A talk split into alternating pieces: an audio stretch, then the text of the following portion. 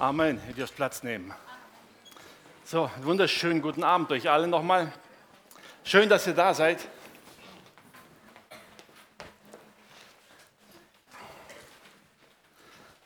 Ich werde euch ein bisschen schockieren. Ne? Ähm, wisst ihr, ein Thema, das in den letzten Wochen das Land beschäftigt, Europa beschäftigt, ist das Thema Regierungswechsel, oder? Ihr wisst ja, über Politik soll man nicht predigen.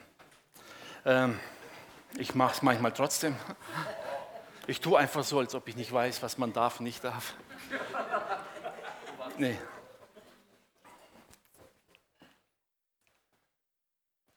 Ja, das Thema erhitzt die Gemüter. Ne? Was, wieso, weshalb, warum? Da kam mir der Gedanke, was würde eigentlich Jesus tun, wenn er heute in unserer Zeit leben würde? Was würde er sagen? Was würde er tun? Wie würde er reagieren auf manche Herausforderungen, auf manche Einstellungen, manche Aussagen? Dann habe ich gedacht, gut, schauen wir doch mal, was hat Jesus eigentlich so in seinem Leben erlebt? Ich meine, Jesus war ja auch nicht irgendwo wohlbehütet in einem kleinen Dorf, wo nichts passiert. Jesus lebte in einem Land, das eine sehr interessante Konstellation hatte damals. Also machen wir heute einfach ein bisschen Geschichtsunterricht. Habt ihr lange nicht mehr erlebt oder so, gell? Ist lange her. Vielleicht habt ihr im Unterricht noch nicht ganz so aufgepasst. Ich erzähle euch mal ein paar Dinge, die ihr vielleicht sogar in der Schule nicht gelernt habt, weil sie einfach nicht wichtig genug waren. Aber wenn man die Bibel liest, dann kommt man auf interessante Dinge und lernt daraus. Ich fange mal an, so die Geschichte Israels war eine sehr geprägte Zeit. Wisst ihr, wir gehen oft davon aus, wir kennen das Alte Testament, Israel unter den Königen und so weiter. Und dann hört das irgendwann auf und fängt im Neuen Testament an. Und wir denken, dass wir, oder denken, politisch und gesellschaftlich denken wir immer noch auf dem Alten Testament. Fakt ist aber, die Situation war eine komplett andere. Es ging los, oder ich fange mal an, ein Thema ungefähr 330 vor Christus. Da ist es 323 geschrieben, das war der weiteste Ausmaß. Alexander der Große zieht los und erobert die Welt. Ungefähr 330 vor Christus war er in Israel, ungefähr. Vermutlich 332 schon zum ersten Mal. Und erobert das ganze damalige Reich. Er baut das größte Weltreich, das es gab. Es gibt da eine Anekdote. Ob die jetzt weiß oder nicht, weiß man nicht. Der, der jüdische Geschichtsschreiber hat es auf jeden Fall erwähnt.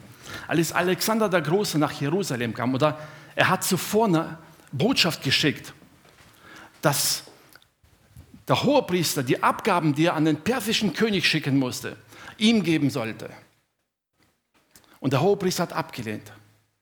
Er sagte, ich habe einen Treueeid geschworen und ich halte mich daran. Alexander der Große zog dann zwei Jahre später ungefähr in Richtung Jerusalem. Kurz vor Jerusalem kommt ihm dieser Hohenpriester entgegen. Die haben keinen Krieg geführt, die kamen raus entgegen mit vollem Schmuck, mit vollem Priestergewand. Und das Erstaunliche, die Anekdote besagt, und plötzlich verneigt sich Alexander vor dem Priester. Und keiner konnte verstehen, warum. Das passt einfach nicht. Und seine Gefolge hatten hinterher gefragt, was hast du gemacht? Und er sagte, ich habe diesen Mann im Traum gesehen, vor Jahren als ich den Fluss überqueren sollte. Und dieser Mann sprach zu mir, setz über, ich gehe dir voraus.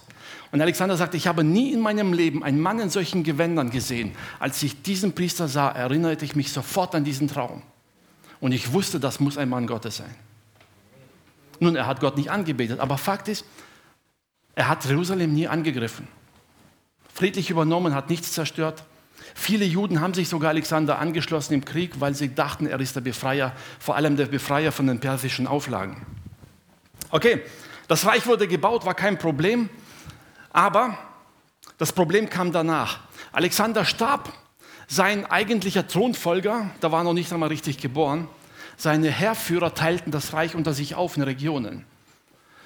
Und wie es so ist, jeder versucht, Macht zu haben. Das größte Problem für Israel entstand, Moment, bin ich eins zu weit? Ja, das war zu weit. Das größte Problem für Israel entstand Ptolemäus. Ich habe jetzt leider nur die englischen Namen auf der Karte, ich habe auf die Schnelle keine deutsche gefunden. Ptolemäus übernahm den Thron in Ägypten. Die Stelle des Pharao war ein ziemlich machtgieriger Mann. versuchte schnell sein Reich auszubauen und hat kurzerhand das damalige Israel annektiert in sein Reich hinein. Antiochus, hier steht Antigonus, das ist der englische Name. Antiochus war das, der herrschte praktisch im nördlichen Teil, das was heute so Richtung Türkei alles hochgeht. Der war auch nicht zimperlich der wollte das Reich für sich haben. Also führten die zwei hauptsächlich Kriege. Seleukus, der das Persische Reich hatte, mischte auch immer wieder mit. Und wer auf der Karte sehen könnt, wann immer diese drei aufeinander trafen, trafen sie immer in Palästina. Die Heere sind also, die Armeen sind immer kreuz und quer durch das Land marschiert. Und jeder hat geplündert, jeder hat mitgenommen und jeder hat versucht, die auf seine Seite zu kriegen. Das heißt, über Jahrzehnte hinweg wurde dieses Land aufgerieben. Und jeder hat seine Spuren hinterlassen. Antiochus III. dann irgendwann war ein recht guter Mann in dem Sinne und die Juden dienten ihm gerne, weil er praktisch ihnen Religionsfreiheit gab. Er hat irgendwann Ptolemäus besiegt und regierte und es war alles schön und gut, bis er starb und sein Sohn auf den Thron kam. Sein Sohn fand nichts von religiöser Freiheit, es war Antiochus IV. Und der fing an, immer mehr das Volk zu bedrängen. Der Gipfel war, dass er aus dem Tempel in Jerusalem einen Zeus-Tempel, einen griechischen Tempel machen wollte. Das war dann der Höhepunkt vom Ganzen. Ähm, als ein Gesandten ein kleines Dorf sandte, um dort Opfer zu bringen auf, dem Gött, auf einem Altar Gottes für den Zeus, da ist es geschrieben, der Priester Mattathias weigerte sich. Ein anderer Mann trat hinzu und wollte das Opfer dafür übernehmen. Und da griff dieser Priester zum Schwert und erschlug den Mann und erschlug den Gesandten des Antiochus gleich mit. Und den Rest könnt ihr nachlesen im Buch der Makkabäer, das erste, das erste Buch Makkabäer. Und sie zogen los und fingen einen Aufstand an dagegen, weil sie sich den Glauben nicht nehmen lassen wollten. Fakt ist, aber das ganze Land war praktisch schon aufgerieben unter verschiedenen machthungrigen Herrschern. Der Kampf dauerte einige Jahrzehnte eigentlich. Irgendwann gelang es dem dritten der Brüder eigentlich, endlich Frieden zu schließen. Die haben unter anderem haben sie die Römer um Hilfe gebeten. Die römische äh, Politik war damals noch eine andere. Wer sich freundlich angeschlossen hat, der bekam freundliche Unterstützung. Das haben sie sich zunutze gemacht. Auf jeden Fall, der dritte der Söhne, Simon, hatte endlich Frieden schaffen können. Sie hatten, hier heißt es das Hasmonäische Reich, sie hatten also tatsächlich ein Reich wieder etabliert, das unabhängig war, das unter dem Schutz Rom stand, aber nicht beherrscht wurde in dem Sinne. Aber wisst ihr, da ging es schon los. Dieser Simon selbst hatte einen Schwiegersohn, der wollte selber an die Macht. Hat den Schwiegervater zum Festmahl eingeladen und dabei ihn und zwei seiner Söhne umgebracht. Also Menschen haben sich nicht groß geändert. Ne? Ein, ein, anderer Sohn von diesem Simon, Johannes Hyrcanus hieß er, wurde eingesetzt als Hohepriester und dann kam schon, also in dieser Zeit wurde praktisch der politische Führer auch Hohepriester. Oder besser gesagt, der Hohepriester wurde zum politischen Führer. Beides. Auf jeden Fall sein Sohn, äh, sein Sohn Johannes wurde praktisch Leiter und es funktionierte ein paar Jahrzehnte. Und dann gab es Streitigkeiten, wie so oft unter den Erben. Wer kriegt den Thron, wer kriegt die Macht? Ungefähr 70 vor Christus endet das bisschen in Rivalitäten und sonst was. In dieser Zeit, jetzt wird ja aus Geschichte erinnern, Römisches Reich, da waren Caesar, Crassus und Pompeius, das Triumvirat, das Rom beherrschte. Und Pompeius baute in dieser Zeit seine Macht im Osten aus. Pompeius nutzte einfach die Gelegenheit aus, dass die da sich stritten, marschierte in Israel ein, setzte den König ab und machte das Ganze zu einer römischen Provinz. Er ließ dann diesen Nachkommen von der Makkabäer als Hohenpriester im Amt damit er die religiösen Angelegenheiten regelt. Aber seit dann übernahmen die Römer die Macht. Was aber gleichzeitig geschah, es gab einen sehr, sehr hohen Regierungsbeamten, Antipater hieß er.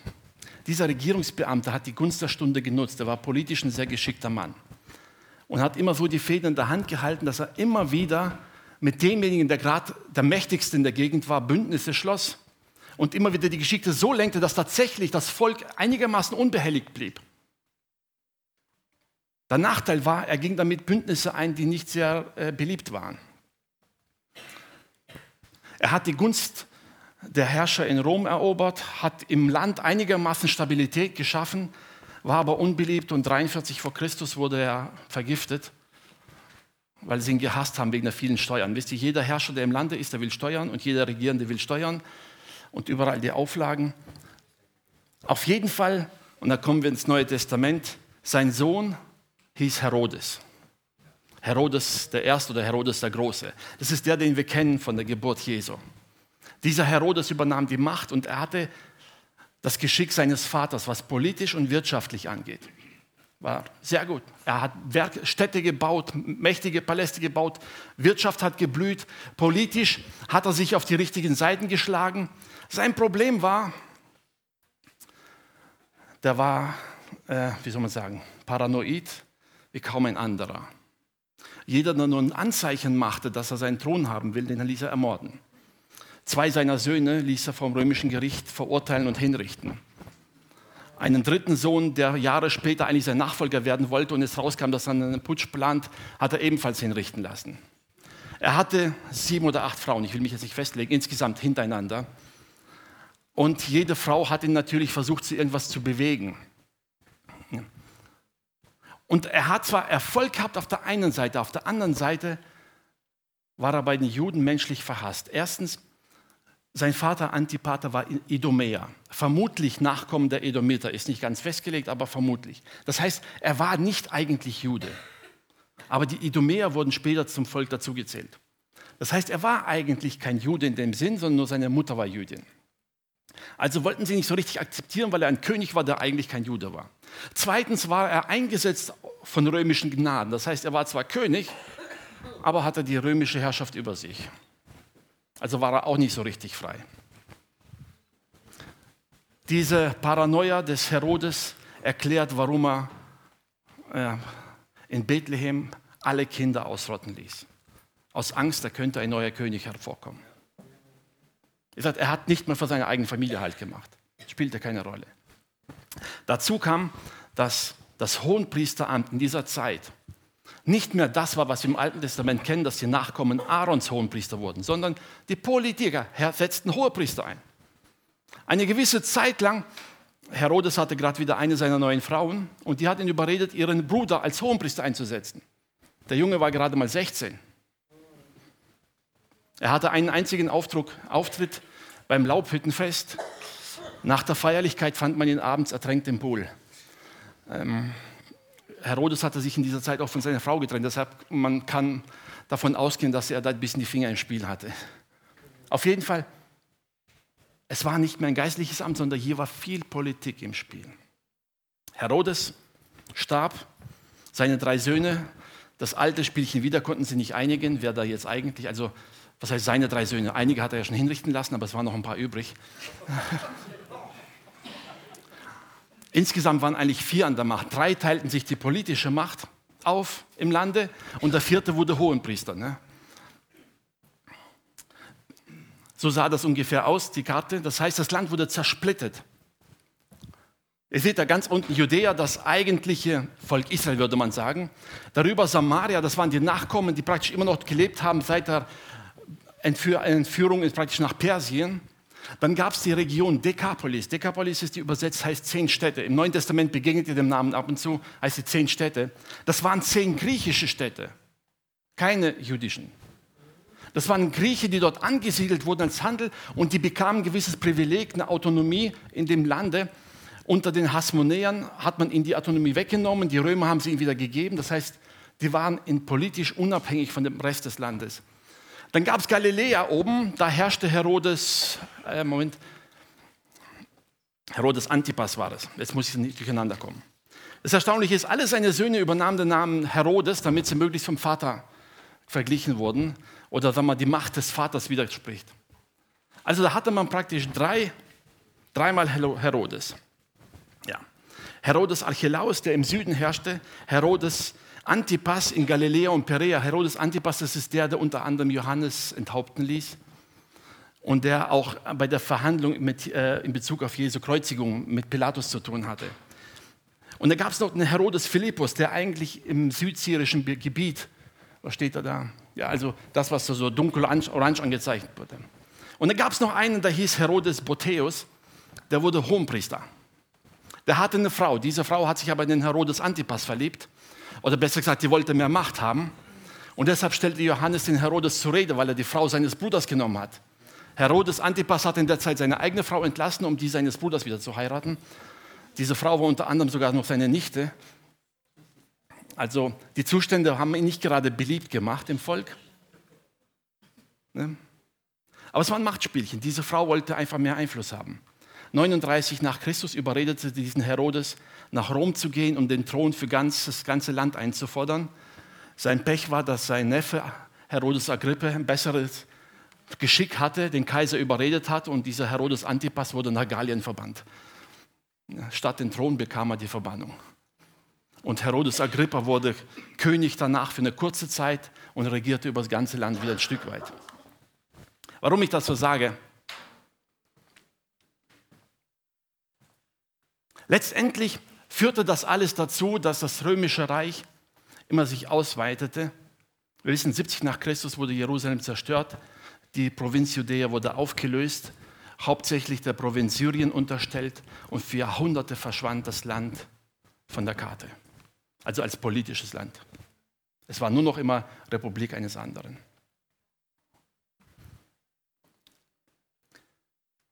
So viel mal einfach zur Geschichte, ein bisschen Geschichte. Ihr seht, das Land war nicht das alte Israel, das von Gott verheißene Land. Als Jesus lebte, stand Israel unter den verrücktesten Einflüssen, die man sich vorstellen kann. Fangen wir mal an, gesellschaftlich.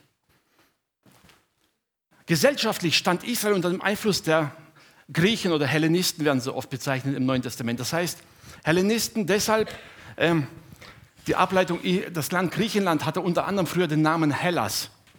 Und dadurch benutzte man oft den Begriff Hellenisten, das heißt die Griech, äh, aus Griechenland stammenden. Man benutzte es auch für die griechischen Christen oder die nicht-jüdischen Christen oft den Begriff Hellenisten. Nicht vertauschen. Aber seit Alexander dem Großen hatten die Griechen ihre Kultur, ihre Sitten, alles mit ins Land gebracht. Und ihre Nachkommen die lebten teilweise immer noch im Lande, als Jesus gelebt hat. Sie hatten also einen stark griechischen Einfluss. Die Weltsprache zur Zeit, selbst zur Zeit der Römer, war Griechisch, nicht Latein. Griechisch sprach die Welt. Das war die Weltsprache. Das heißt, die hatten Einfluss von Griechen. Sie hatten den Einfluss vom Orient, einerseits durch die Händler, einerseits durch den Rest der Armee von Alexander, die zurückzogen und gar nicht nach Griechenland gingen, sondern hier blieben. Und die haben den ganzen orientalischen Sitten mit reingebracht. Die standen um Einfluss der Ägypter immer noch.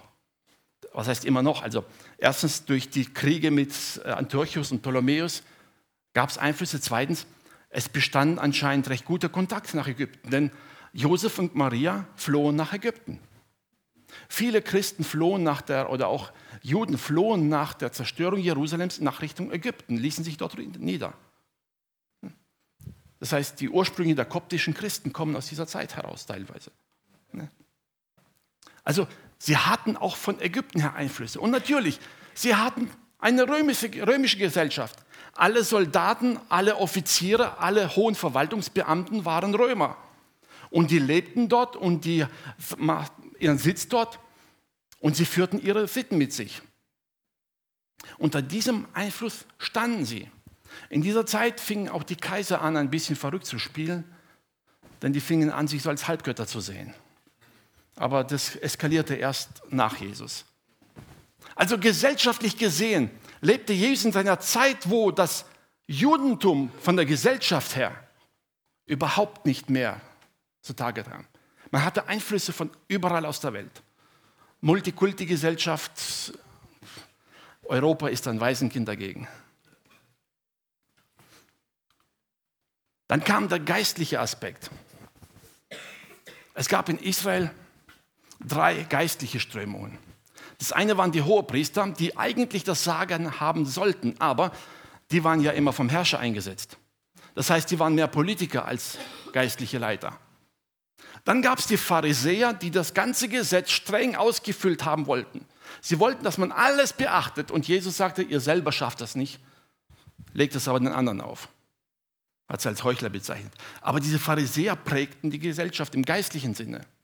Und dann gab es die Gruppe der Sadduzäer. Die Sadduzäer hielten sich nur an die Tora, nur an die fünf Bücher Mose und alles, was mündlich überliefert wurde, wollten sie nicht. Unter anderem haben sie auch die Totenauferstehung abgelehnt.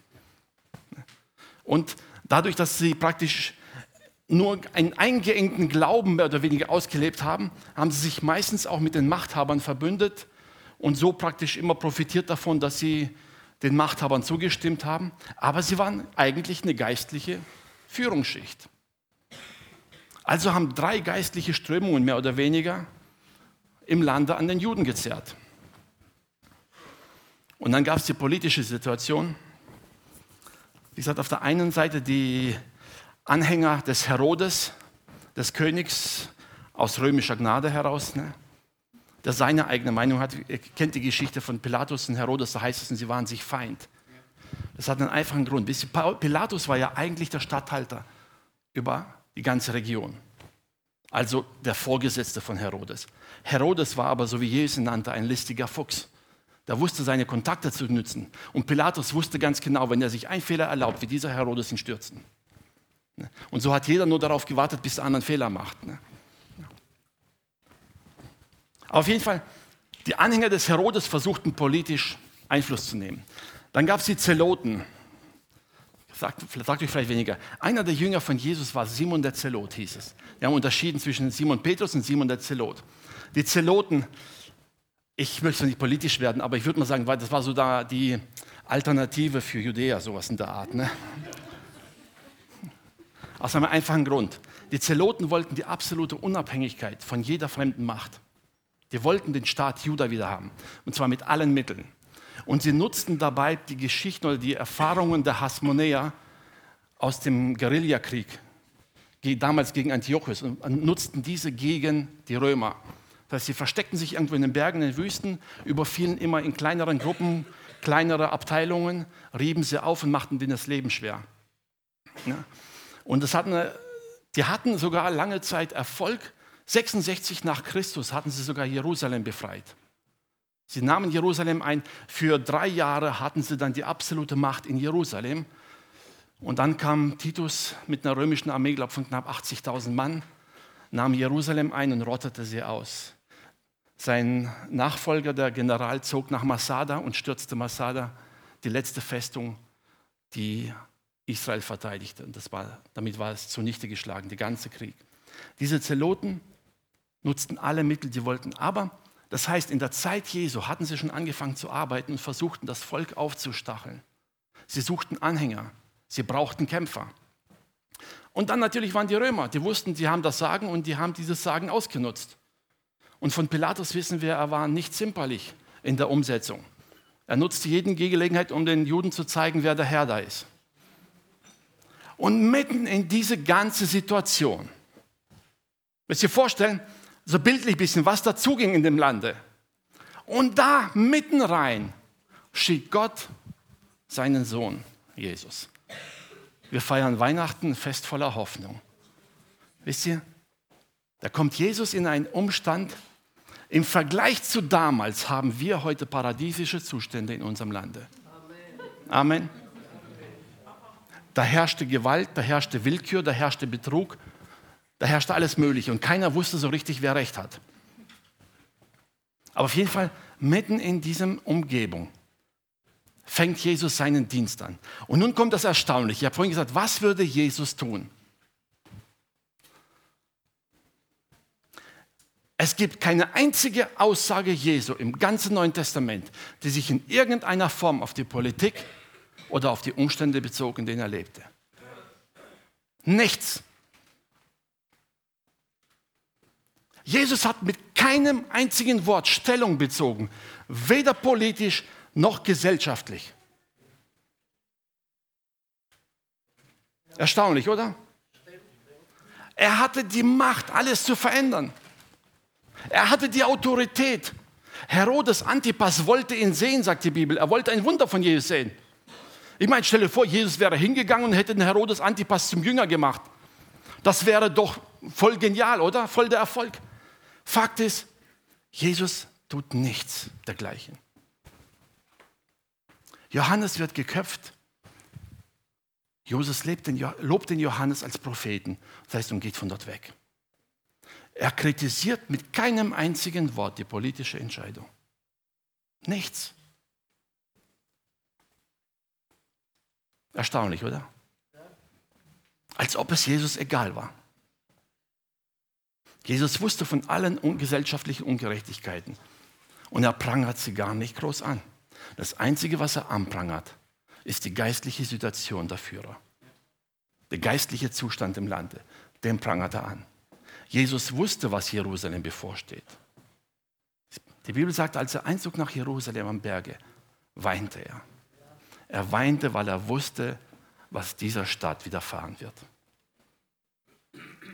Und trotzdem nimmt er in keiner einzigen Situation irgendeine politische Stellung ein. Weder für den einen noch für den anderen.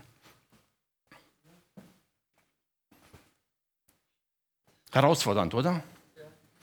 Warum? Es gab eine Situation, wo Jesus einen einzigen Kommentar sagte, und zwar Lukas 13, Verse 31 bis 33. Da heißt, da kamen die Pharisäer zu ihm und sprachen, mach dich auf und geh weg von hier, denn Herodes will dich töten. Klingt im ersten Moment gut. Ich habe immer so gelesen, wow, schön, dass sie ihn warnen. Und dann kam mir der Gedanke, Moment mal, das sind Pharisäer, die selber wollten Jesus töten. Warum sagen sie ihm, geh weg von hier, Herodes will dich umbringen? Ich meine, eigentlich hätten sie gesagt, geh zu Herodes, oder? Dann wären sie ihn los gewesen. Nun, warum auch immer, auf jeden Fall, scheinbar waren die Pharisäer, hatten die Pharisäer den Herodes noch mehr gehasst als Jesus. Keine Ahnung. Oder sie wollten erst recht, dass Jesus weggeht aus der Region, damit äh, sie ihren Einfluss nicht verlieren, weil Jesus hat immer mehr Jünger gewonnen. Spielt keine Rolle. Fakt ist, sie sagten, hör zu, Herodes will dich töten. Ob es stimmt oder nicht, sagt die Bibel nicht. Sie behaupten es. Und da sagt Jesus zu ihnen, geht und sagt diesem Fuchs, habe ich vorhin gesagt. Ne? Er hat ihn als Fuchs bezeichnet und das war es auch. Ne? Und er sagte, siehe, ich treibe Dämonen aus und mache gesund heute und morgen. Und am dritten Tag werde ich vollendet. Hier spricht Jesus prophetisch hin auf sein Wesen, auf sein Wirken und sagt, mit meinen Worten gesagt, eure politischen Ränkeleien interessieren mich nicht. Ich habe meinen Auftrag hier und den werde ich erfüllen. Ich heile die Kranken, ich treibe Dämonen aus, ich setze mir frei und am dritten Tag werde ich vollendet und ich werde mein Werk vollenden. Mit anderen Worten, egal welche Spielchen ihr treibt, egal was ihr macht, ich werde den Auftrag Gottes vollenden. Das ist mein Auftrag. Er wusste, es ist nicht sein Auftrag, irgendwas mitzuspielen. Und er sagt ihnen, doch muss ich heute und morgen am Tag danach wandern. Das heißt, er sagt, ich bleibe nicht hier. Ich ziehe durch die Lande, ich mache es fertig. Und ich gehe nach Jerusalem aus dem einzigen Grund heraus, es kann ja gar nicht sein, dass irgendein Prophet nicht in Jerusalem getötet wird. Und da sagt er direkt den Pharisäern. Und die wussten, was er meint. Aber das war der einzige Kommentar, den Jesus über Herodes sagte. Mehr nicht. Was lernen wir heute daraus? Unser Glaube hat nichts zu tun mit politischen oder gesellschaftlichen Umständen. Gar nichts. Es ist vollkommen egal, welche Umstände wir haben. Es ist vollkommen egal, genau genommen, welche Politik herrscht und welche nicht. Sie hat mit unserem Glauben nichts zu tun.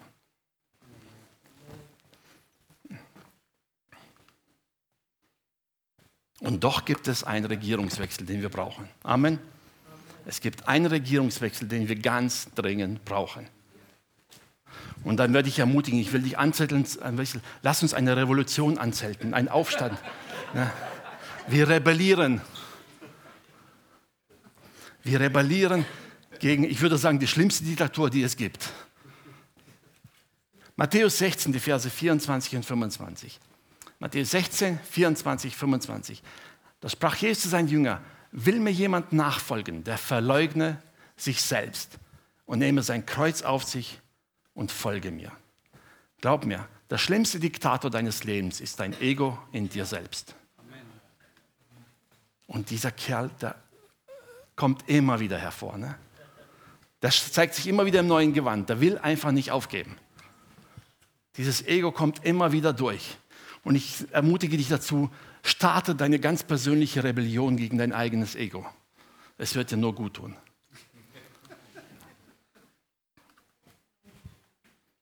Halt, halt so. Der verleugne sich selbst und folge mir nach. Was heißt es? Selbstverleugnung hat nichts zu tun mit Selbstquälerei oder sich selber Leid zufügen. Selbstverleugnung, die Definition, ich fand da eine, die ist eigentlich recht gut. sagt erstens, Selbstverleugnung bedeutet Verzicht auf die eigene Führung.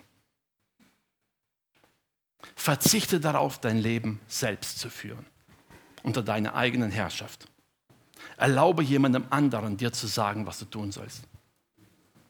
Und ein zweiter Punkt, bereit sein für die Verfügungen eines Höheren. Das heißt, nicht mein eigener Wille sagt, was ist gut und was nicht, sondern jemand anders sagt mir, was ich zu tun habe. Und das, was er mir sagt, das tue ich. Wisst ihr, in der modernen Zeit sind wir es gewöhnt zu sagen, du darfst mir alles sagen, ich prüfe das und wenn ich es für gut befinde, dann mache ich es. Da kommt wieder dieser alte Ego mit durch. Jesus gebrauchte diese Bilder tatsächlich aus den Zeiten, in der auch die Armee noch da stand. Die wussten, wenn der Hauptmann sagt, geh, dann fragst du nicht wieso und weshalb. Da sagst du auch nicht, oh, hör zu, du, heute fühle ich mich nicht gut. Kannst du nicht jemand anders schicken? Also ich finde schon, dein Befehl ist ja schon okay, aber ich selber bin nicht der Ansicht, deshalb mache ich es nicht. Das hast du einmal gemacht und danach nie wieder. Er wusste in der Zeit, das heißt, Befehl hieß, du machst es. Und hier spricht Jesus hinein und sagt, der verleugne sich selbst. Wisst unser größtes Problem ist oft, dass wir unsere eigenen Ideen sehr gerne verwirklichen wollen und dabei manchmal vergessen, wem wir dienen. Das heißt, selbst in geistlichen Dingen kommt dieses, dieser Ego, dieser kleine Diktator immer wieder hervor und versucht uns zu sagen, was wir tun sollen.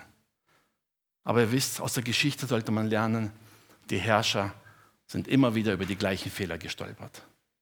Immer wieder diese Streitigkeiten.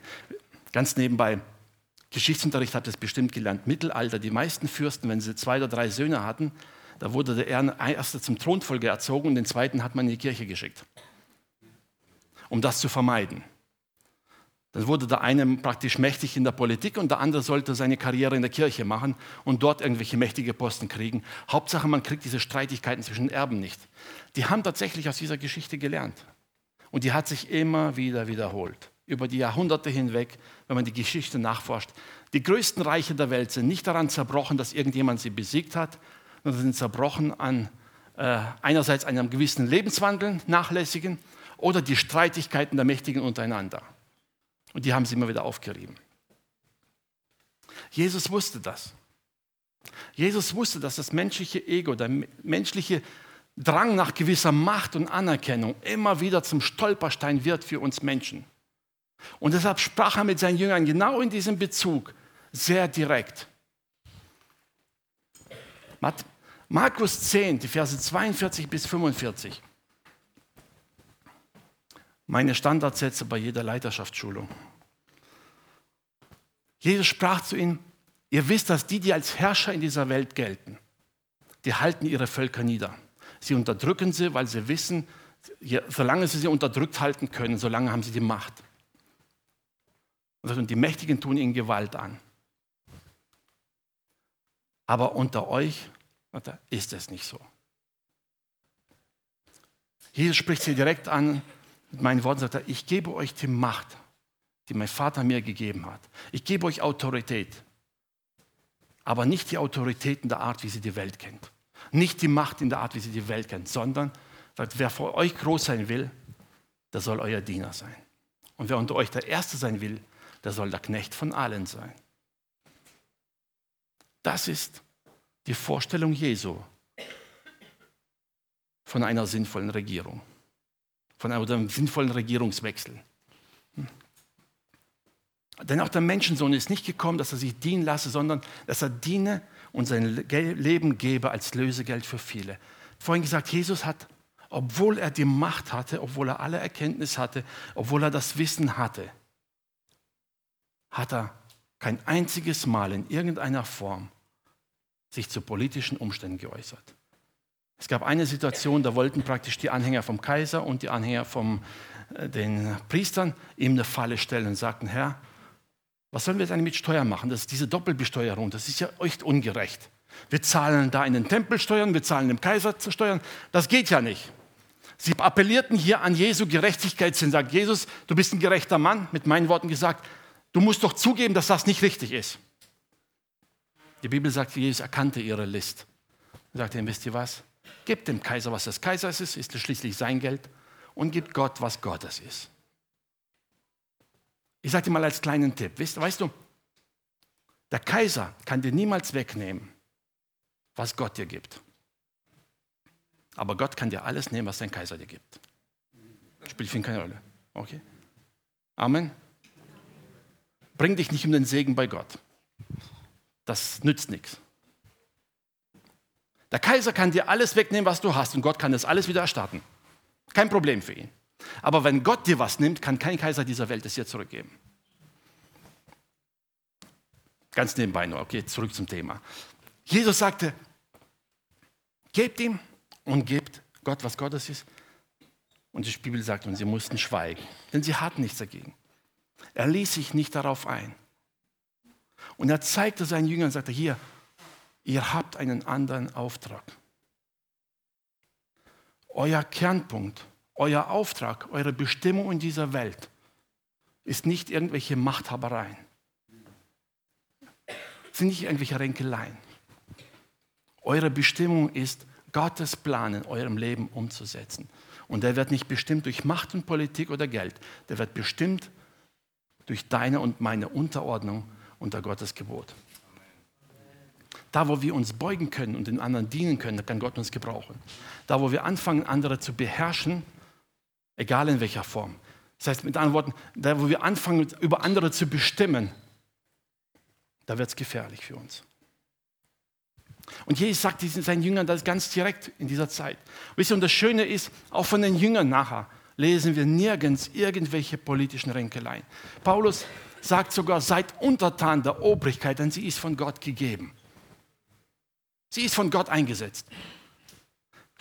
Ich sage es mal so, unser Glaube darf niemals eine Ausrede für Ungehorsam sein. Es sei denn, es geht um den Glauben selbst. Und das haben die Jünger auch vorgelebt. Da, wo die Hohenpriester ihnen sagten, ihren Glauben streitig machen wollen, sagt er, da werden wir euch nicht gehorchen, da werden wir Gott mehr gehorchen als euch. Denn unser Glaube untersteht Gott allein. Wenn also dir jemand deinen Glauben nehmen will, dann darfst du ruhig ungehorsam sein. In allem anderen ordne dich einfach unter. Glaub mir, Gott weiß es.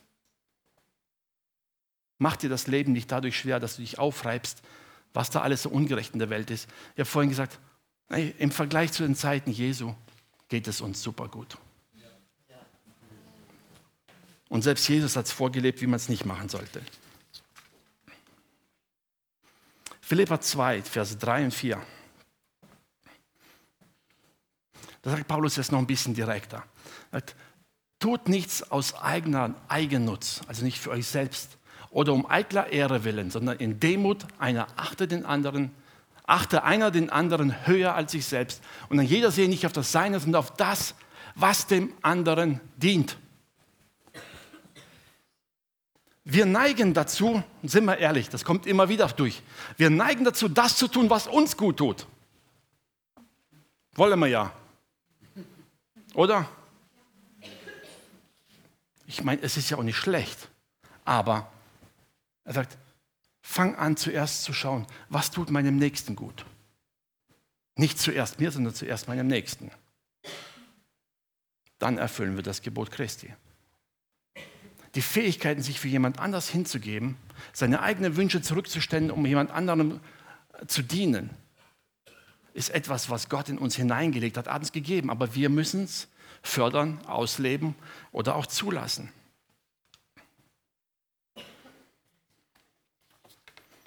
Vorhin gesagt, lasst uns äh, Putsch oder Rebellion oder Revolution anzetteln, egal in welcher Form. Aber glaub mir, der wichtigste Regierungswechsel ist der, dass du begreifst, dass Gott dein Herr ist. Er ist nicht nur dein Freund und Retter, er ist nicht nur der, der dich erlöst hat, sondern er ist wirklich dein Gott und Herr. Er hat das Sagen. Egal was ich denke, egal was ich fühle, wenn Gott anderer Meinung ist, hat er recht. So einfach ist die Regel. Gott hat immer recht. Amen. Das klingt einfach, klingt gut, aber wenn wir in einer Situation stecken, wo wir was haben wollen und wissen, eigentlich will Gott es nicht, ich will es aber haben, dann fällt es schwer zu sagen, okay Herr, du hast trotzdem recht. dieses eigene Ich zurückzustellen sagen, Gott, ich will dir dienen. Wir feiern bald Weihnachten. Wisst ihr jetzt an Weihnachtsgeschichten und so weiter, deshalb habe ich heute ein bisschen drüber gesprochen, diese ganzen politischen Dinge und so weiter, die tauchen ein bisschen auf. Da kommt dieser eine Herodes zum Vorschein, da gibt es die Römer, die Weisen aus dem Morgenland, all das. Vielleicht, wenn ihr die Weihnachtsgeschichte hört, erinnert ihr euch daran. Das war kein trautes Heim. Das war keine heile Welt. Als Jesus auf diese Erde kam, war nichts so, wie es sein sollte. Nichts. Vor allem dieses verheißene Land, das Gott zu Abraham sagte, ich will es deinem Volk geben. Dieses Land, wo Israel auszog und Gott sagte, da wird Milch und Honig fließen. Die, von diesem Land, von dieser Verheißung war sichtbar nichts da.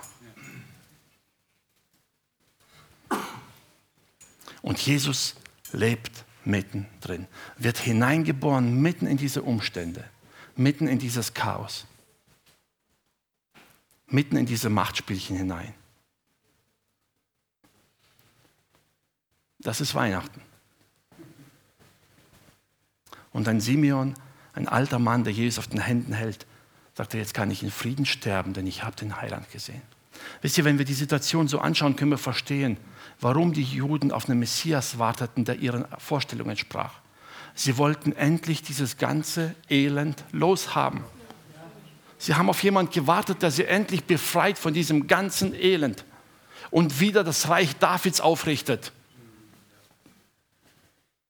Dieses Reich, das sie selber so leichtsinnig verscherzt haben.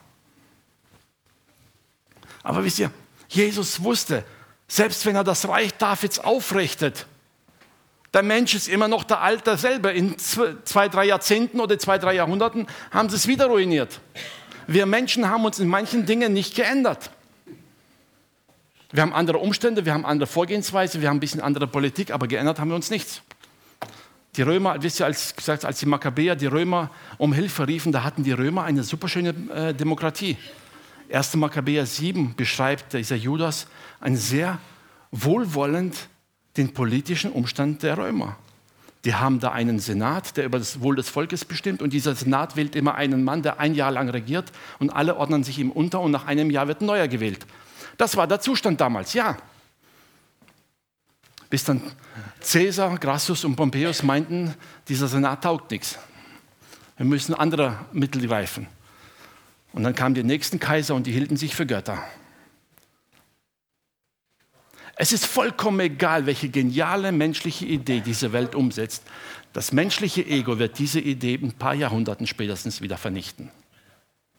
Das ist das, was die Geschichte immer wieder aufgezeigt hat. Deshalb war Jesus nicht im geringsten daran interessiert, irgendwelche Umstände zu verändern. Er wusste, die einzige Veränderung, die wir brauchen, ist die in unserem Herzen.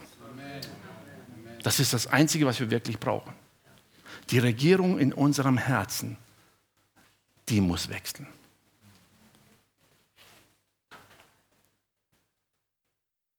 Du kannst einen Menschen körperlich brechen, du kannst ihn niederschlagen, du kannst ihn töten.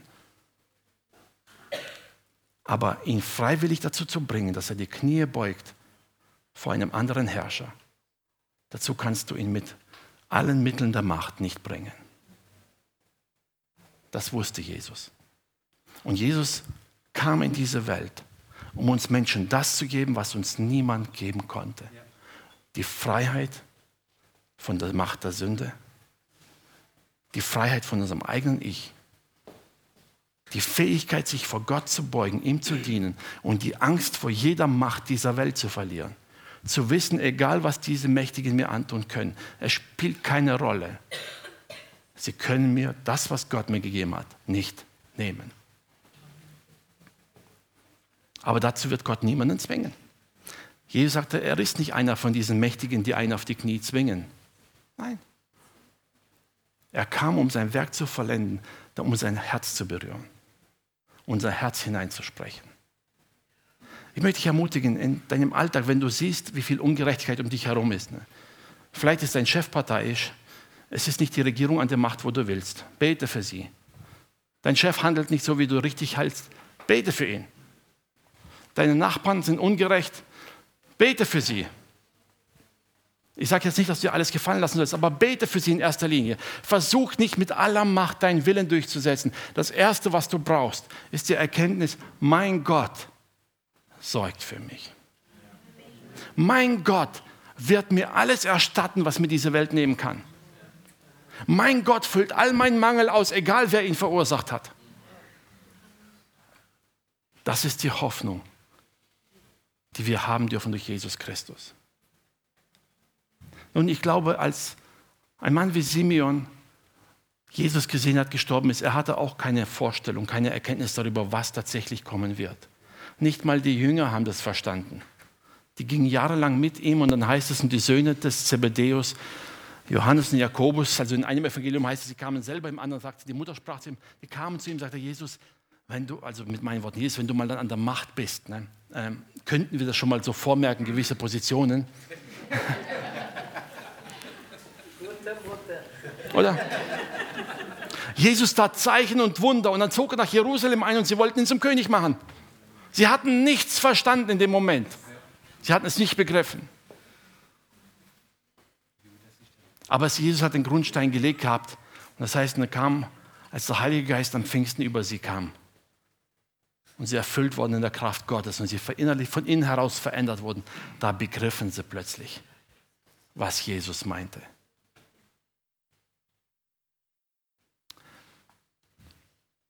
Vielleicht bist du heute jemand, der sich Sorgen macht um die wirtschaftliche Situation, um die Zukunft deiner Familie, um die Zukunft deines Landes, um die Zukunft deines Betriebes. Ich möchte dich dazu ermutigen, einfach ein bisschen aus dieser Geschichte zu lernen und zu sagen, Gott, ich gebe es dir hin. Du hast es im Griff. Wisst ihr, Gott hatte dieses ganze Chaos perfekt im Griff. Er hat seinen Plan erfüllt. Er wusste ganz genau, dass die Juden Jesus niemals ans Kreuz schlagen werden. War nach der jüdischen Tradition nicht erlaubt. Der Prophet sagt aber, er wird am Holz hängen. Die Römer haben es übernommen. Jesus wusste das alles. Er wusste, dass er leiden wird, aber er wusste, dass Gott alles im Griff hat. Alles.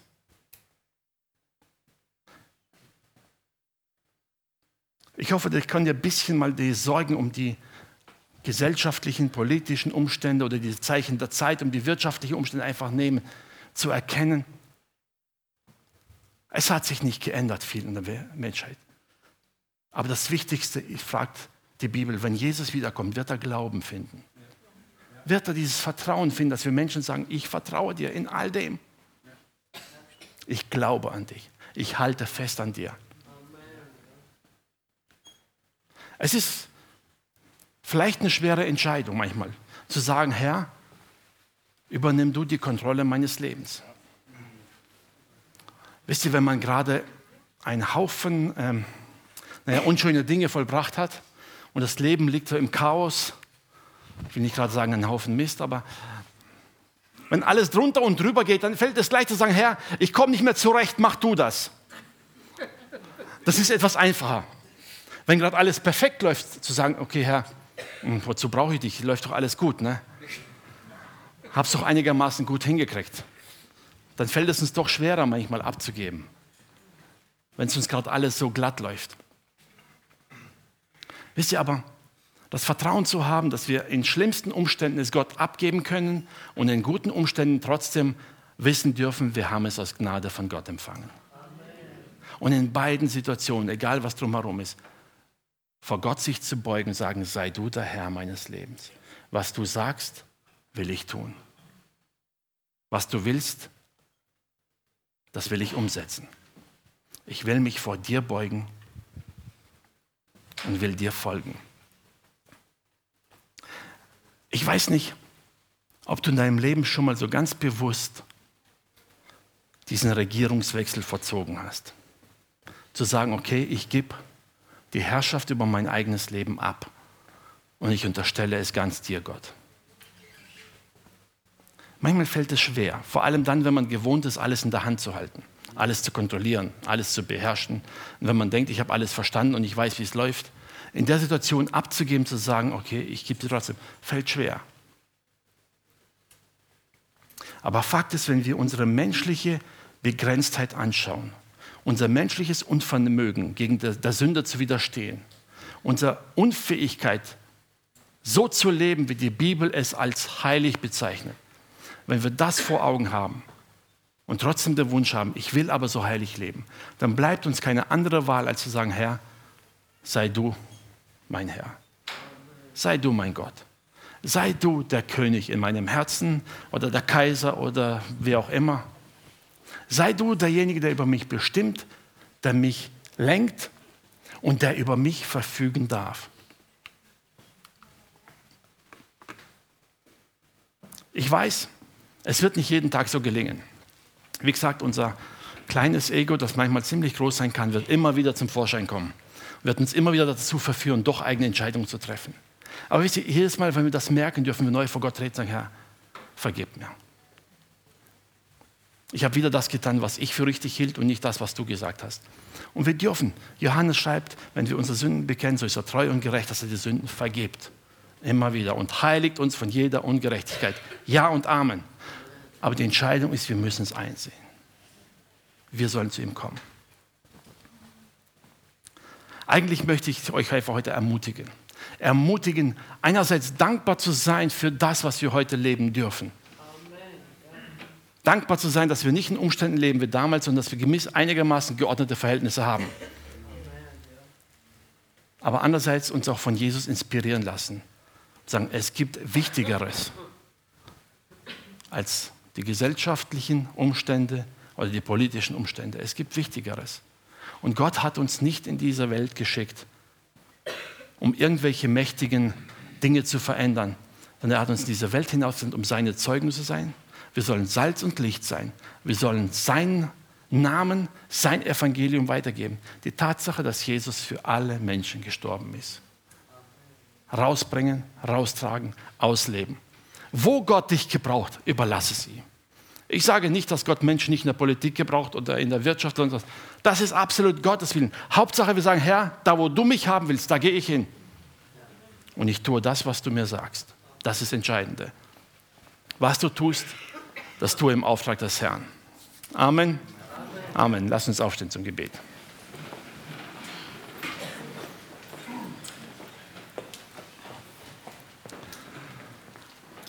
Vater, wir kommen zu dir. Und ich bitte dich ja, dass du einfach jetzt zu unseren Herzen sprichst, Herr. Das, was wir von außen nicht erreichen können, was wir von außen nicht beeinflussen können, das ist das, was dein Geist in unseren Herzen macht, Herr. Und ich bitte dich für uns als ganze Gemeinde, als deine Familie hier, Herr. Schenk uns eine ganz neue Demut vor dir, Herr. Dass wir uns beugen vor dir, dass wir uns deiner Herrschaft über unser Leben jeden Tag aufs Neue bewusst sind. Herr, das macht uns nicht minderwertig, sondern das erhöht uns, Herr. Denn du machst uns zu deinen Kindern, zu Kindern Gottes, die in Ewigkeit berufen sind, wirklich dein Reich zu bauen, dir zu gehören und die dein Reich, dein Himmelreich mit dir teilen werden in Ewigkeit. Herr, lass uns das jetzt erkennen. Erkennen, dass wir diese menschliche begrenzte Macht, die wir durch unseren Willen haben, freiwillig aufgeben können und uns beugen vor dem, der alle Macht im Himmel und auf Erden hat. Herr, ich bitte dich, dass du durch deinen Geist jetzt in den Herzen, wo vielleicht ja noch ein Kampf herrscht, jetzt wirklich dein Licht hineinbrichst, Herr. Dass du hineinkommst, dass du hineinsprichst, Herr, und dass jeder einzelne von uns, Herr, so ganz persönlich an dem Platz, wo er jetzt steht, sich vor dir neigt, Herr, im Herzen und dich ganz neu zum Herrn seines Lebens erklärt mit jeglicher Gewalt und jeglicher Verfügung über uns, dir allein zur Ehre. Geist Gottes, ich bitte dich, wirke du, Herr. Wirke, dass jede Angst schwindet, Herr, dass jede Sorge schwindet angesichts der Tatsache, dass wir dir gehören und du sorgst für uns, Herr. Du sorgst für deine Kinder, Herr. Danke, dass du da bist, Herr. Und danke, dass du dich selbst verherrlichst in jedem von uns. Amen. Amen.